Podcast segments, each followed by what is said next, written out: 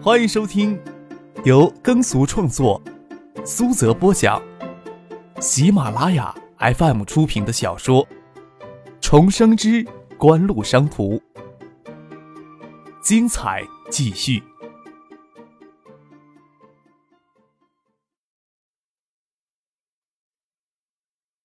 第八百零八集。这个总不至就这么登门道歉吧？宋祖玉舔着脸笑道。见龚志鹏说的坚定，他的姿态只能更软一些。至少要知道登门道歉以后，到底对以后的发展有一个怎么样的有利法。宋小姐明天登门道歉，自然会有交流，会有沟通。我呀，就不在这里越俎代庖了。龚志鹏摸着微秃的头顶，笑着说道。宋总，你所坐的位子是联通总部的杨荣平副总，杨副总旁边是联信总裁肖瑞明。宋总要是觉得不应该道歉，就让我们有些为难了。我们可是想与新辉的合作能一直愉快的进行下去的。宋祖玉听了，心里也是一惊。龚志鹏这是图未见穷必守现。宋婉佩与联通北分的工资待遇合约要是这样的解除了，他心里也清楚。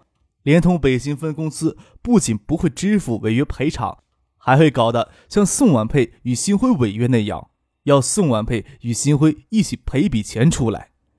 程印霞看着宋婉佩眼里哀伤的神色，看了多少有些于心不忍，又觉得他与龚志鹏坐在这里简直就是逼良为娼、拉皮条，一时忍不住开口安慰宋婉佩：“与张先生接触过的人都知道，张先生是一个相当不错的人呢。”说完了这句话，就觉得有些后悔。他是真没有资格说这种话。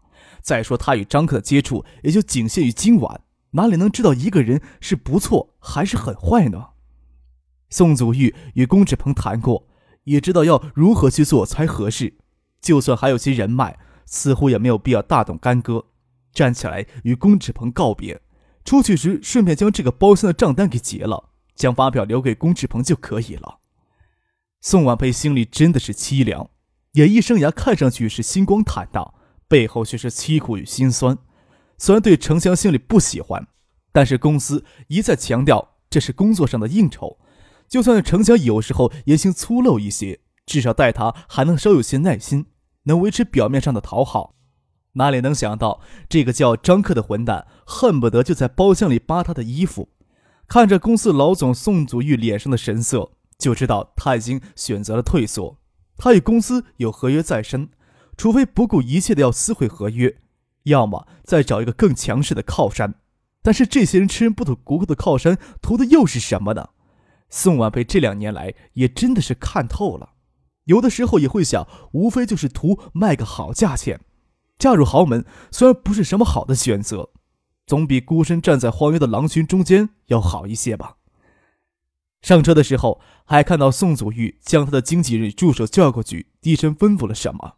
宋婉佩坐在车里更觉得凄凉，就像溺水时有根稻草抓到手里的感觉，道理是一样的。宋婉佩翻开通讯录，找到程强的电话，听着手机传来对方关机的提示音，宋婉佩一颗心冷到了底。这个男人跟只狗一样的给赶出了包厢，这时候竟然连开机的胆子都没有。唯有连通那个女的说的话，让他心里有些侥幸，又觉得这种侥幸心理实在不应该。天下哪有不吃羊的狼呢？车窗外熟悉的天空，灰暗阴沉，没有一点生机。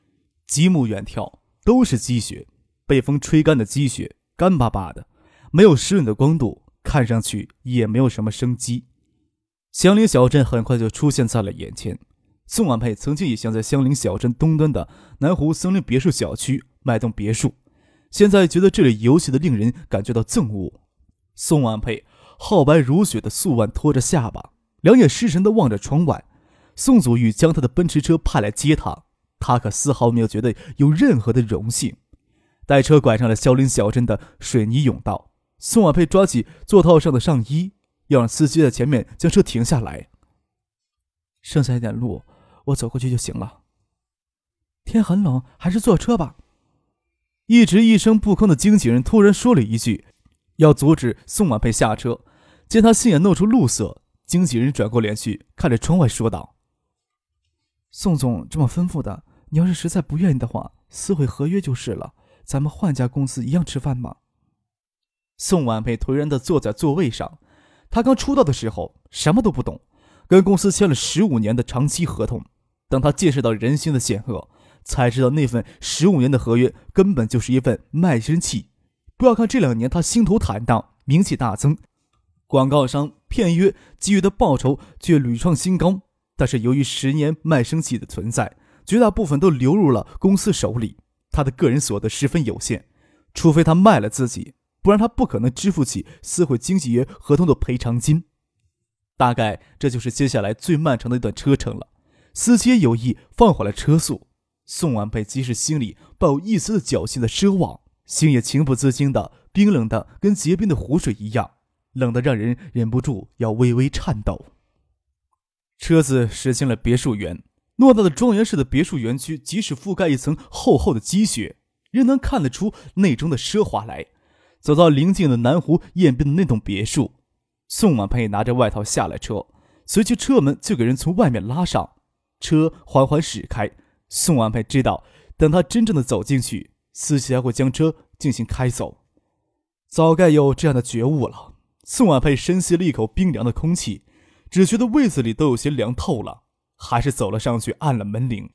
很快，给漆成胡桃灰色的铁门从外面给人打开，有个穿着深蓝色棉大衣的青年从里面露出脸来，看了宋婉佩一眼，说道：“宋小姐过来了，张先生在客厅等你呢。”宋婉佩下意识的要往后退，装修精致的院子那头是扇透明的玻璃门。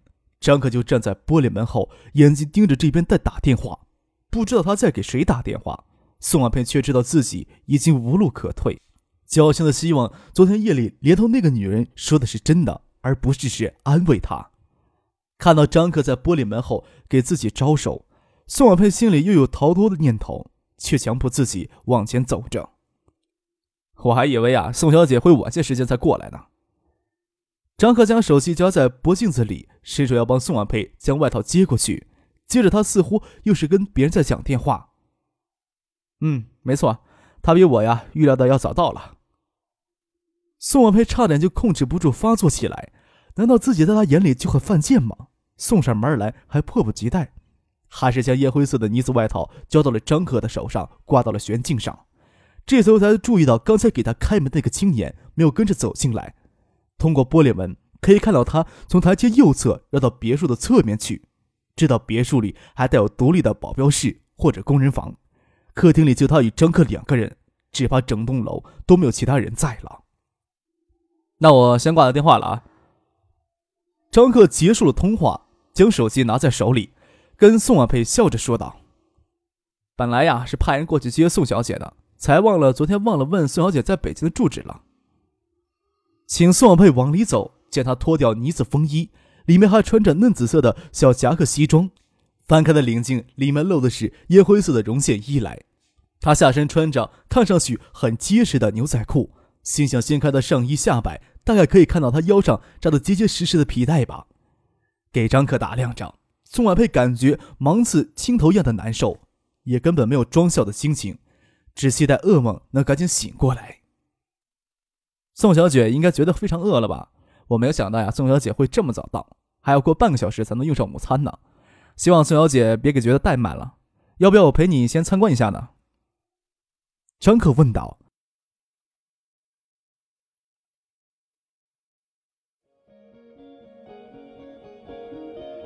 您正在收听的是由喜马拉雅 FM 出品的《重生之官路商途》。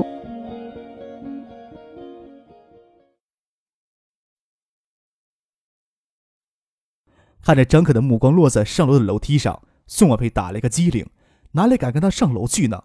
挤出苦一样的笑容，说道：“昨天是我有眼不识泰山，误会张先生了。希望张先生大人有大量。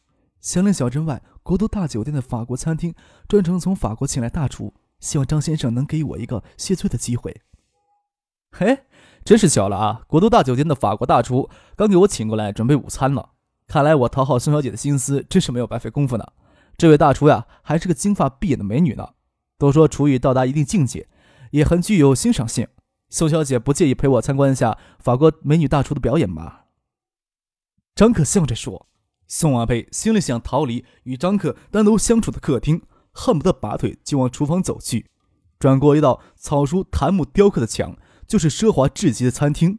厨房就在餐厅的另一头，恰巧可以看见穿着白色厨师服的法国金发女大厨正低着头准备菜肴，还有一名助手在里面给类似土豆泥的一盘小糊糊在做造型。宋婉佩哪里还有心思去欣赏什么法国美女大厨的手艺？只是觉得有旁人在场，就多了一份安全感。佯装惊喜的走过去，差点要跟法国美女大叔贴在一块儿了。法国美女大叔太专心，等到宋婉佩走到身边，才吓了一跳的看到她，却神色诧异的问了张可一句话。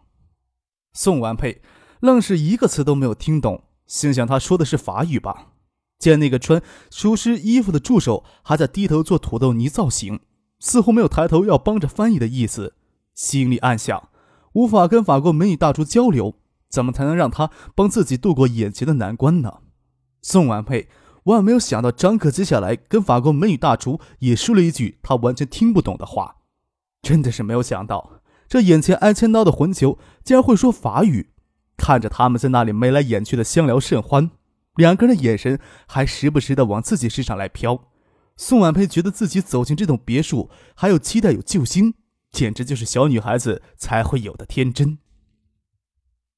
我跟凯琳娜说你很崇拜她做法国菜的手艺，为此还撒了一个小谎，说是呀应你的要求，我才特意请她来准备这顿法式中餐呢。还说你是国内很著名的影视歌三栖明星呢，有机会啊还要将她学菜做菜年纪轻轻就成为了法国菜肴顶级大厨的事迹拍成中国电影呢。她为此呀还很高兴，说是午餐后要请你帮她合影留念。好让他的法国朋友知道他在中国交了一个大明星朋友呢。张可跟法国美女大厨聊完天，随便给宋婉佩简单的说了一遍他们谈话的内容。宋婉佩看着法国大厨美女看向自己的眼神满含善意，真不忍心告诉她实情呀。两人言语不通，也无法告诉她实情。好了，咱们不打扰大厨工作了，咱们就等着品尝大厨的手艺吧。张可伸手邀请宋婉佩。走出了略显狭小的厨房，手指还没有沾上宋婉佩的肩头，就见他像被针扎到一样的往前闪着。这个时候，外面走进来一个人，宋婉佩吓了一跳，猛地往旁边躲，手肘不经意的往后拐了一下，下意识的撞到了张克。转身看到张克捂着胸口在那里苦笑。哎呦，我知道了，宋小姐呀，你不是过来道歉的，是报仇来了吧？宋婉佩一点都不觉得张可的话有什么好笑的，只当他在这里开口提他无耻的要求，又陡然惶恐起来。只看见走进来的人在张可耳畔轻语了几句话，好像耳朵失聪一样，听不见他在说什么。只看见张可的嘴角露出显得邪气的笑容。好了，客人都到齐了，可以正式品尝法国美女大厨的手艺了。张可搓手笑着说：“啊。”宋婉佩跟只丧尸一样应了一声，几乎又同时打了一个激灵的惊醒过来。什么？还有别的客人呢？我本来是打算单独宴请宋小姐赔礼道歉的。张克笑着说道。只是呀，很不巧，刚好有朋友到北京来，我也不能不招待。宋小姐不会就此觉得我诚意不足吧？宋婉佩这时候才觉得完全不知道说什么好，依着雕木墙。只想恢复些力气，能走路再说。听着户外有汽车声传来，心想真的有其他客人过来。他这时才注意到法国美女大厨在厨房里准备的多份菜肴，也完全不是两个人能消灭掉的。只觉得身子软软的，要瘫倒下来，一点力气都没有。看着张可嘴角挂着的邪气笑容，突然又恨得要命。之前也是恨，现在也是恨，这两种恨之间或许有着稍稍的不同，也说不定。宋小姐这时候应该相信我昨天真的不是故意的吧？张可忽然凑到宋婉佩耳边轻声自语，又往外走道，还不忘吩咐工作人员带宋小姐呀去化妆间。或许宋小姐需要补下妆呢。宋婉佩出门时恨不得毁了自己的容颜，哪里还会收拾自己呀？听张可这么说，就觉得昨天真的给他手撞的胸部，还觉得隐隐有些痛。看着张克走了出去，宋婉佩的泪水就在眼圈里打转，强忍着没有哭出来，跟着工作人员走到底了的洗手间里，将门反锁上，倚着门，泪珠子就不争气的掉了下来。就这样走到了化妆镜前，睁眼看着自己不争气掉眼泪着，难道要将那个安全刀的混蛋揪过来给他看看自己的乳房真的给他撞青了一大块吗？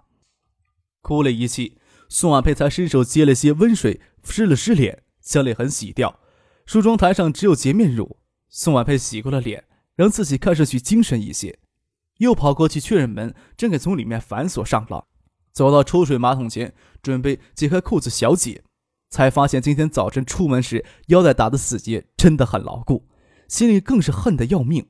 打开门才发现，刚才领他工作人员早就走开了，外面客厅里传来说话声，声音娇柔清脆，听上去还有些熟悉，心里诧异。这个魂旗会邀请谁？还可能是自己认识的女人憋不住尿。宋婉佩在洗手间里找不到剪刀之类的东西，听着客厅的人似乎在谈论自己，愈发的焦急，又不能去求那个混蛋，便跑到了厨房里，跟那个法国美女大厨比划着用英语跟他借把剪刀之类的东西，好将裤带给解开。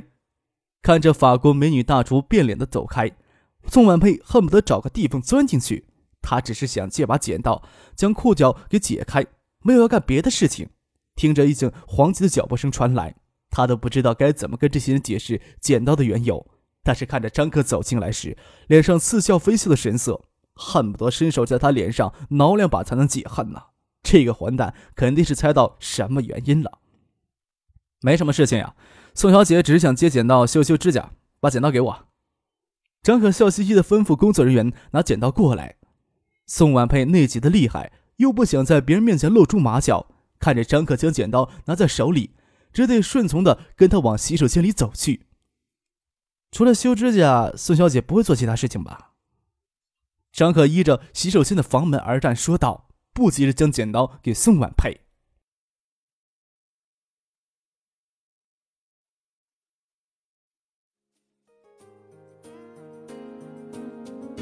听众朋友。本集播讲完毕，感谢您的收听。